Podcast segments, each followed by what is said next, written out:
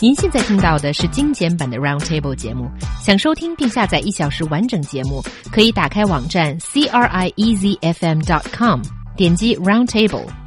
Podcast 用户可以搜索圆桌会议。Last weekend, more than 30,000 single men and women attended an unorthodox matchmaking event in the city of Hangzhou. Netizens' reactions was pretty unanimous when photos of girls washing off their makeup and letting guys measure their chest were posted online. 一场号称最坦诚相见的外人相亲会让杭州成为焦点。八月一日，由杭州某水公园和某婚恋机构共同举办的这场相亲会上，女生在现场直接用洗面奶卸妆素颜相。 相见，而男生用皮尺测量女生的胸围，还和女生贴身公主抱。So, what is your reaction when you see what happened there? It is horrific. This is sexual harassment. Some stranger guy measures your bust? What is wrong with these people? How could that woman even allow this to happen? And further, when you look at what's been going on, it's the ladies that have to wash off makeup. It's the ladies that have to have their chests measured. What is going on? Why aren't the guys guys stripped naked so the ladies can measure what they want to measure. this is not right. How more sexist can this be? Uh, well, uh, I'm glad to hear that, He Yang. Actually, yeah. I, Thank you. I agree with you hundred um, percent. Uh, and you said it so well as well. Uh, yeah, it, I was slightly worried actually, you know, when looking at this story that uh, because I always think, you know, in China, every day something surprises me. Today, it's definitely this story. and I thought, surely not. I mean, what do people, what, what must Chinese people think about this? Now, you've just given me a, a view which is exactly the same as my own coming from a, a, nation where women's rights are such that no one would ever put on a, comp- a event of this kind. Um, because they would think it was incredibly sexist and, as you say, actually bordering on sexual harassment you know, if if uh, lads are being encouraged to measure women's busts. You know, women are not pr- items in, in, a supermarket, you know, are they, to be perused like this, you know? And so I, I, I totally agree with you. It's unbelievable. Yeah. But I mean, what, would, what were the parents thinking? That's what I want to know. Don't the parents go to these matchmaking events, do they? Sometimes. But I don't know about this one. I mean, if any parent went, I don't think they would allow their children to be up on there. But the thing is that we all agree the most netizens, I think almost all the netizens have, you know, the similar comments mm. as what He Yang made. But He Yang, yes, a very well made speech after we said that, I mean, how much worse or how much better is it for a blind date to take place or a matchmaking event to take place where guys have to like tell them how many cars they have or how many houses they have or how much money they have in the bank? Because that seems to be a common practice with those uh, matchmaking events happening in the park with parents taking part. The parents, what they usually do is that they just write down their daughters or their sons' qualifications there and the daughter, usually it's how beautiful they are.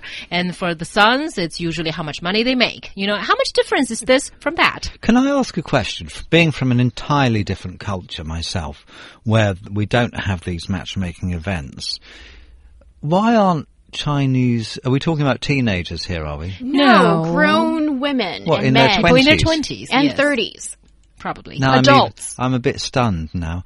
I mean, why aren't these grown-up people um, thought to have the wherewithal, the capability, the self-confidence to find their own partner in life, like at work, which is where most people find their marriage partner, or on social media, they might want to use that.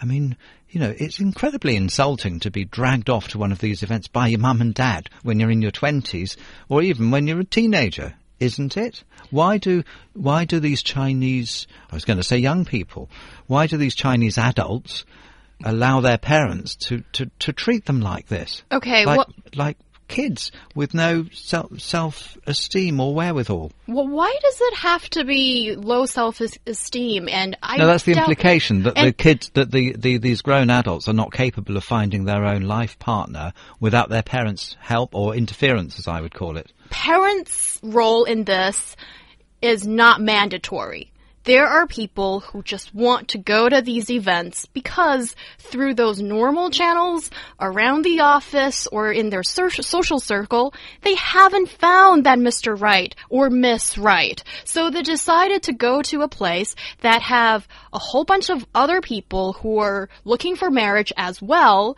and you get to meet them. So originally I thought matchmaking events doesn't sound like a bad idea. It gets people what they want. They can go meet more people and find people to get married. Those people want similar things. Isn't it great to put them in the same place?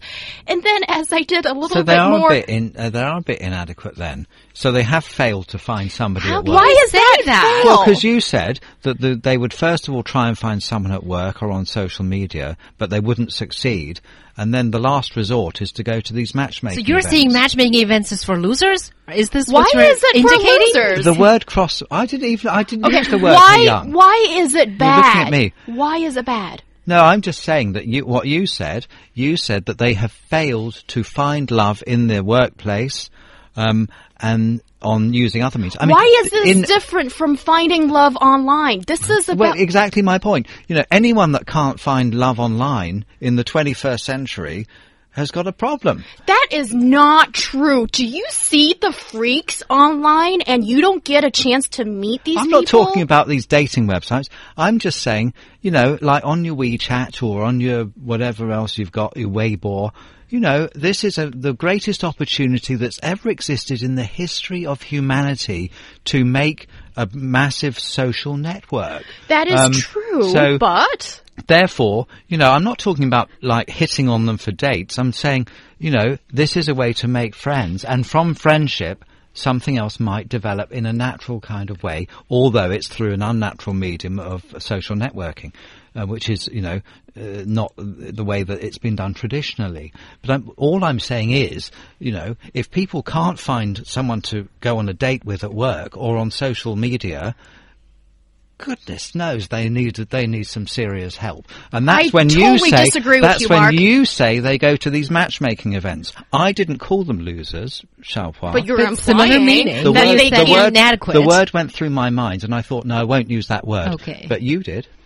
Well, we're trying to get to the bottom of, of what Mark thinks, and we know what he's implying. And I don't see how a natural uh, matchmaking event is to, let's say, online dating. And here you get people with the exact same intent. And you know how precious that is? Because when you are searching for your soulmate online, that is the least reliable source ever. But I think that's where you're going. Uh, not you, but I think this is where people are going wrong. You don't look for your soulmate online. You look for friends online. Um, anything more grows from a friendship. This is how it is supposed to evolve naturally. Now, actually, you have touched upon an important aspect of this. That is, when people first become friends and then develop a more intimate relations, that's the more natural way that we perceive. Hmm. But on those matchmaking events, which I do have a little bit of a problem of, especially these massive matchmaking events, yes, everyone is going there for the intention of finding a partner, which makes things a bit weird. It makes things a bit more weird than a blind date set up by your parents it's as if you're in a huge market exposed to some, you know, pork and, and, and, and veggies and you're going to, you know, bargain for prices to, in order to get the best pork or the best uh, veggie or, or something like that. The, the whole thing becomes like a deal, which makes it a bit weird. Thank you, Xiaohua. You're almost agreeing with what I said. Almost, but not the, anyway, Not- not, the inadequate I didn't part. say that word. Okay, well, as weird as it could be because you feel like you're one pound of flesh being compared to mm. this other pound, I don't think this is a major disaster. I think this is still a way for people to meet people who want similar things. And it's not like you have to seal the deal on the spot. It's about meeting people and you know and and maybe you can finally you know tie the knot. That's you know what people want in these kind of situations. But it's the means that we achieve that ultimate goal. Seems sexist troublesome and not acceptable. Yeah, well, that's I do agree that there are ways to hold matchmaking event without it turning out to be like this.